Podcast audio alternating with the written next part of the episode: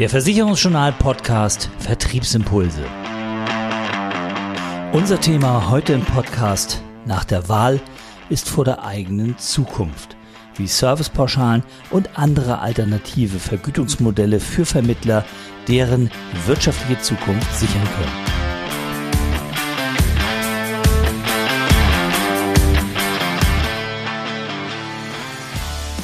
Deutschland hat letztes Wochenende gewählt und nein, nein, keine Sorge, wir wollen jetzt hier nicht nochmal analysieren und gucken, ob jetzt der erste oder zweitplatziert am Ende der zweite oder der erste ist.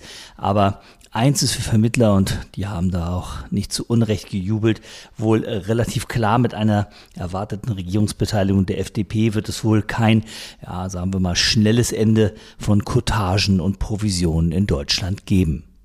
Trotzdem ist aber auch klar, aufgeschoben ist ganz bestimmt nicht aufgehoben und damit ist auch klar, Servicevereinbarungen und auch Nettotarife und andere alternative Vergütungsmodelle werden in Zukunft in der Vermittlerschaft eine immer größere Rolle spielen und ein wichtiger Umsatzbaustein für Vermittlerbetriebe sein und werden. Aber um mitmischen zu können und auch selber Angebote machen zu können, brauchen Vermittler überzeugende Konzepte und auch Produkte oder wie es Dirk Erfurt, einer unserer Gesprächspartner im Podcast heute auf den Punkt bringt.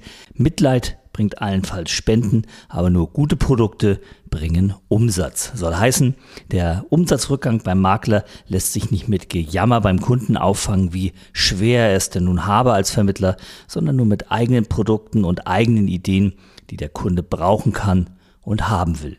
Ja, Servicevereinbarung und Nettotarife, dafür stehen Handan Isig und Dirk Erfurt von der IQ Hoch 2 Strategies GmbH als Full-Service-Dienstleister mit ihrer Plattform dpay.de.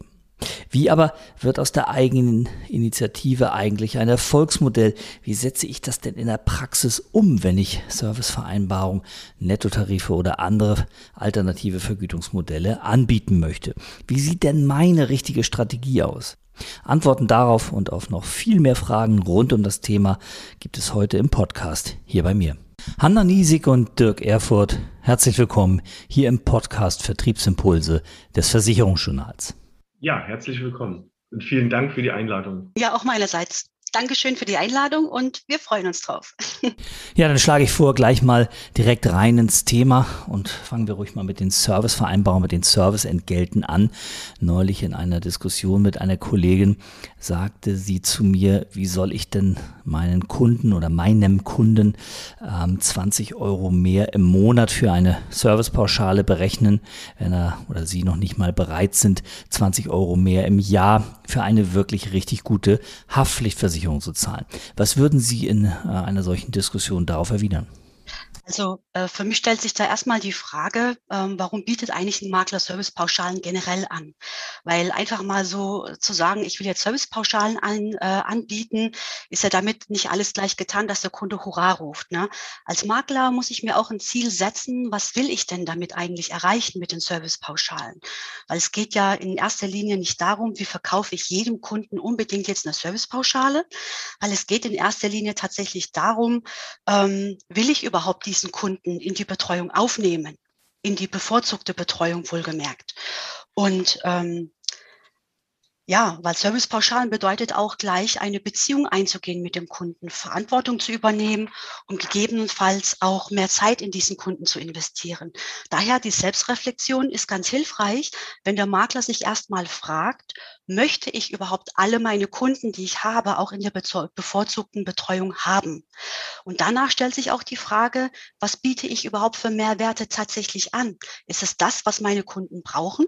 Weil ich habe ehrlich gesagt die Erfahrung gesammelt, dass viele Makler nach den eigenen Vorstellungen gehen. Aber ganz entscheidend ist, was braucht denn der Kunde? Weil um die geht es letzten Endes. Fakt ist natürlich auch, dass man nicht jeden Kunden damit bekommen kann. Das ist auch klar. Aber ich würde jetzt in dem Fall spontan sagen, lass uns doch mal gemeinsam über deine Serviceangebote schauen. Vielleicht können wir Optimierungspunkte um dein USP herum herausarbeiten. Jetzt kann ich natürlich gute äh, Argumente für meine Produkte, für meine Modelle haben. Trotzdem muss der Kunde ja offen sein, solche Modelle auch in Anspruch zu nehmen. Wie steigere ich denn diese Offenheit? Ich habe mal ein Interview von Ihnen gelesen, äh, dass die Servicevereinbarungen ja ein bisschen mit äh, As-a-Service-Dienstleistungen wie Netflix oder Spotify zu vergleichen sind. Aber wie werde ich denn für meinen Kunden das Netflix für seine Versicherungsangelegenheiten? Äh, auch die Kunden hängen ja noch in der alles kostenfrei Zeit. Und jetzt hilft es dem Makler jedoch nicht, seinem Kunden zu erklären, wie schwierig es für ihn heutzutage ist und dass die Anforderungen steigen und weniger Provision gezahlt werden und man deshalb nach, einer, nach neuen Einnahmequellen sucht. Das will kein Kunde hören.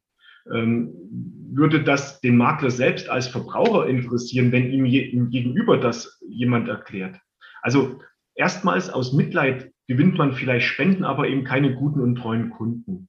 Deshalb wird man, wie die Hand dann schon sagte, nur über wirkliche Mehrwerte und eine gewisse Exklusivität Kunden für Servicepauschalen gewinnen.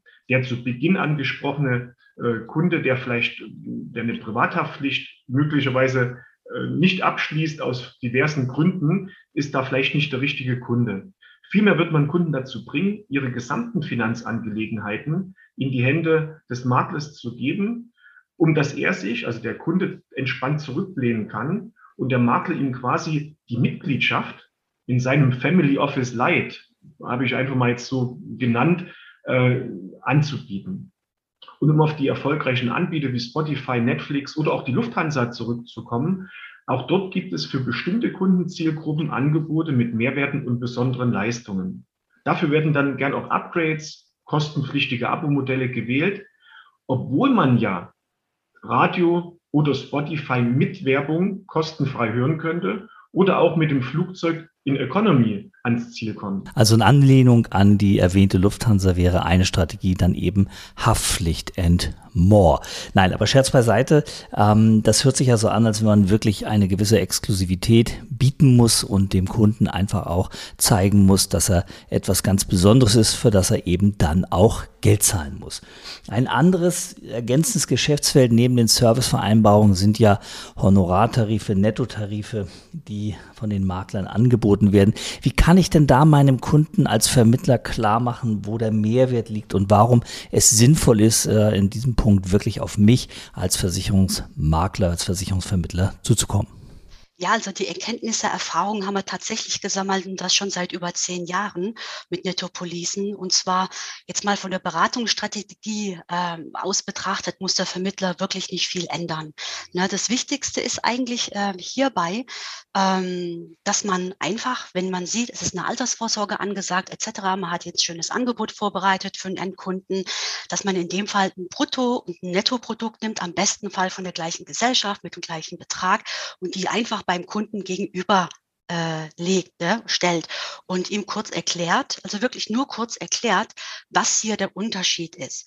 Und ähm, es ist tatsächlich auch so, dass die Vorteile einfach erkennbar sind, auch für den Kunden, weil die Kunden können sehr wohl gut rechnen und mehr braucht es tatsächlich nicht. Ne? Also ähm, das Einzige, was im negativen Fall ähm, tatsächlich passiert, ist, dass manche Makler zu viel sich mit den Kosten auseinandersetzen und versuchen, es dem Kunden so gut, so genau wie möglich möglich zu erklären.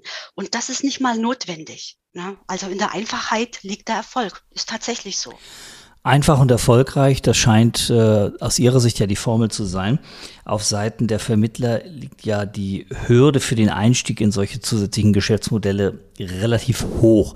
Das hat ganz verschiedene Gründe, aber einer der Hauptgründe ist vor allem, dass Makler sich Sorgen machen, ähm, wie der Kunde denkt oder wie der Kunde reagiert, wenn er denn bei mir für eine Leistung zahlen soll, die er ja beim Makler, beim Vermittler um die Ecke, zumindest vermeintlich, umsonst bekommt. Wie sieht dieses Argument aus? Wie können Sie dem in der Praxis entgegnen?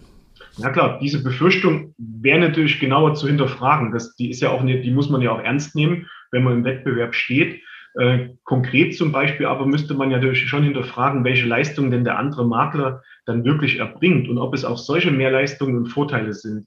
Das so pauschal zu beantworten oder das so als Satz dann zu akzeptieren und abzuhaken, ist vielleicht ein bisschen kurz gedacht und man macht sich da vielleicht auch einfach, und es ist nicht unbedingt immer, zeugt nicht von einer Überzeugung über die Leistung, die man selbst im, im eigenen Geschäft seinen Kunden im Prinzip äh, erbringt. Und wir wissen ja alle, wir sind im gleichen Markt äh, und auch der, gerade der Makler um die Ecke, die 50 Meter weiter, der kann ja auch diese Mehrwerte äh, und, äh, und äh, diese Qualität möglicherweise nur schwer auch ohne Entgelt erbringen. äh, wie soll er das machen, wenn man selber ja gerade kalkuliert und sagt, ich kann diese Leistungen ja auch nur, der lebt ja in der gleichen Welt. Und insofern äh, ist das ein Punkt, der eigentlich sehr kurz gedacht ist, wenn man das als Argument nimmt und dann vielleicht auch ein Häkchen dahinter macht, dafür, dass man es nicht tut. Ähm, und wir haben dann auf unserer Plattform im Prinzip noch mal exklusive Leistungen für die Nutzer hinterlegt, ähm, die auch eingebaut werden können, um dass halt dieses Paket noch mal ein Stück weit auch aufgewertet wird. Äh, Thema kostenfreie Erstberatung beim Rechtsanwalt und so weiter. Das sind ja alles wertige Dinge, die auch äh, der Kunde einschätzt, weil dafür zahlt er woanders und das bekommt er in diesen Paketen halt mitgeliefert. Ja, das sind natürlich wirklich ganz interessante Leistungen, die dann eben auch Bestandteil von solchen Servicepaketen werden, wie zum Beispiel eine juristische Beratung, die man seinem eigenen Kunden dann eben anbieten kann und die über sie, über ihre Plattform abgewickelt und eben äh, offeriert wird. Noch einmal zu einem ganz anderen Punkt, der ja auch immer wieder in der Diskussion ist. Das sind die bürokratischen Hürden, die natürlich zu nehmen sind, wenn man solche Servicevereinbarungen, äh, Nettotarife oder auch ganz andere Geschäftsmodelle etablieren möchte. Das ist ja eigentlich Ihre Domäne mit Ihrer Plattform dpay.de. Wie helfen Sie Vermittlern und Maklern, die zusätzliche Geschäftsmodelle etablieren wollen? Also wenn ähm, bei unseren Nutzern sieht es folgendermaßen aus, was sie von uns für ähm, Tools an die Hand bekommen, ähm, dass wir den gesamten Prozess ähm, automatisiert haben. Das bedeutet, der Kunde, also der Makler, der ist quasi bei uns auf der Plattform, er erstellt automatisch äh, er legt den Kunden an, die Daten des Kunden werden automatisch übernommen, wenn er den Vertrag erstellen will.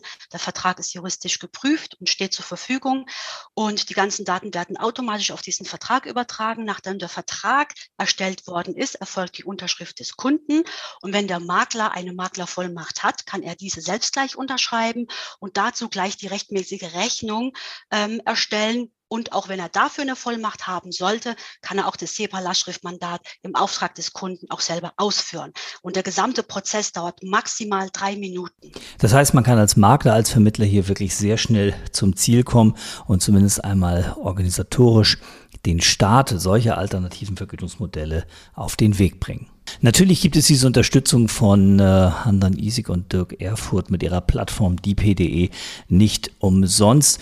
Die Geschäftsmodelle orientieren sich ein bisschen an den Bedürfnissen der jeweiligen Makler und User, an dem Umsatz auch, der geplant und am Ende auch gemacht wird. Und in der Regel ist es eben ein Modell aus einer festen Pauschale, die man selbst jeden Monat leistet, umsatzunabhängig und dann noch einer weiteren umsatzabhängigen Beteiligung, die an DPay gezahlt werden muss. Dass sich das lohnt, steht außer Frage, weil es natürlich mittlerweile relativ viele Erfolgsgeschichten von Kolleginnen und Kollegen gibt. Äh, was können Sie da erzählen? Erfolgreich macht sie tatsächlich auch unsere Unterstützung. Erstmal in der Ausarbeitung des ganzen Serviceangebotes, äh, das Coaching dazu. Wie mache ich die Ansprache bei meinen Kunden? Weil die Ansprache ist tatsächlich nicht bei jedem Kunden das Gleiche. Und die ähm, immerwährende Unterstützung, wenn irgendwelche Probleme sind in der Ansprache oder das Servicepaket kommt nicht gut an. Also wir sind immer da, immer eins zu eins persönliche Gespräche. Das ist unser äh, Steckenpferd, ähm, ja, was sehr, sehr gerne in Anspruch genommen wird, auch von unseren Nutzern und geschätzt wird und natürlich auch die Dienstleistung oder der Service, den wir auch generell anbieten. Spannend ist natürlich für Vermittler die Frage, wie sieht denn die Durchdringungsquote aus? Also wie viel Prozent meiner Kunden kann ich mit einer Servicepauschale oder mit einer Honorarvermittlung oder vielleicht auch mit einem anderen Geschäftsmodell denn tatsächlich erreichen? Ja, also ein richtiges Resümee habe ich noch keins ziehen können, was es ist tatsächlich absolut individuell, weil wir haben es einfach mit Menschen zu tun. Ne? Ich habe zum Beispiel äh, eine Nutzerin, die hat sich im Monat schon über 2000 Euro aufgebaut, monatlich und äh, wirklich in einer sehr, sehr kurzen Zeit. Und dann habe ich wiederum einen Nutzer, der hat jetzt in zwei Monaten erstmal eine Servicepauschale platziert. Aber das ist auch tatsächlich eine reine Einstellungssache auch mit. Das ist mit das Wichtigste. Ne? Ich hatte vorhin auch erwähnt, natürlich kann ich nicht jeden Kunden mit einer Servicepauschale abholen. Das ist auch, das ist halt so. Ne? Aber ähm, die, äh, ich sag mal, der Durchschnitt bei jedem dritten, vierten Kunden, also da ist definitiv, äh, ja, das ist auch absolut umsetzbar. Das ist auch umzusetzen. Jetzt gibt es ja viele verschiedene Wege, wie Sie an die Maklerin, an die Makler, an die Vermittlerkollegen herantreten. Das kann einmal der direkte Kontakt sein, das kann über Poollösungen sein und viele Kolleginnen und Kollegen sprechen Sie ja mittlerweile auch direkt an, weil sie in der Branche einfach auch für ihre Unterstützung bekannt sind. Ein weiterer Anknüpfungspunkt ist natürlich die äh, WeFit, hier Branchentreff, der ja nächste Woche stattfindet. Was erwartet die Kolleginnen und Kollegen denn dort? Grundsätzlich ist der WeFit ja ähm, für alle da. Das heißt, beide, brei, äh, breites Spektrum. Das sind ja wirklich nur der Veranstalter äh, für diesen Branchentreff. Äh, das ist also keine, keine, keine Vertriebsshow von uns oder in irgendeiner Weise, äh, dass wir da die Themen setzen. Das setzen immer die Aussteller. Ähm, natürlich ist ein Thema und das haben wir in dem Fall, äh, weil es auch von Interesse ist. Es findet ja nach der Bundestagswahl statt eine interessante Podiumsrunde. Da haben wir ähm, einen Makler eingeladen, der allein aus der Praxis schon mal reden kann über dieses Thema. Das ist, denke ich, immer ganz wichtig, dass die Zuhörer, die sich vielleicht noch nicht damit beschäftigt haben, auch da mal einen Bezug haben. Wir haben Rechtsanwalt, den David Bastanier, ähm, wird von der von, von Vervincia Medien im Prinzip veranstaltet, dieses, äh, diese Podiumsrunde. Und wir haben äh, zwei Vertreter der, von Gesellschaften eingeladen, die zu ihren Produkten, aber natürlich auch zum Markt sprechen. Das ist zum einen die alte Leipziger und die Standard Life. Und äh, die Handan wird im Prinzip von unserer Seite dabei sein. Und insofern glaube ich mal, ist das nach der Bundestagswahl ein, ein guter Zeitpunkt, wo wir diese Podiumsrunde äh, hier in der Region den Maklern empfehlen. Es lohnt sich also auf jeden Fall, dort einmal vorbeizuschauen bei der WIFID in Leipzig am 12. Oktober diesen Jahres und dort natürlich auch zum Thema alternative Vergütungsmodelle mit Handan Isig und Dirk Erfurt zu sprechen. Für heute erst einmal vielen Dank, dass Sie beim Podcast mit dabei waren. Vielen Dank für das Gespräch und die vielen Informationen. Gerne, Dankeschön. Vielen Dank. Bis bald dann. Soweit erstmal ein paar ergänzende Informationen zum Thema alternative Vergütungsmodelle, Servicevereinbarung, Nettotarife und viele mehr von Handan Isig und Dirk Erfurt. Das Thema wird garantiert in den nächsten Monaten noch deutlich an Fahrt aufnehmen und spätestens, wenn Deutschland wie viele europäische Nachbarn die Cottage-Modelle abschafft oder zumindest deutlich reduziert, dann wird das Thema alternative Vergütungsmodelle bei vielen Vermittlern wieder aufs Tableau kommen. Besser also, sich rechtzeitig, sich heute bereits mit dem Thema auseinanderzusetzen.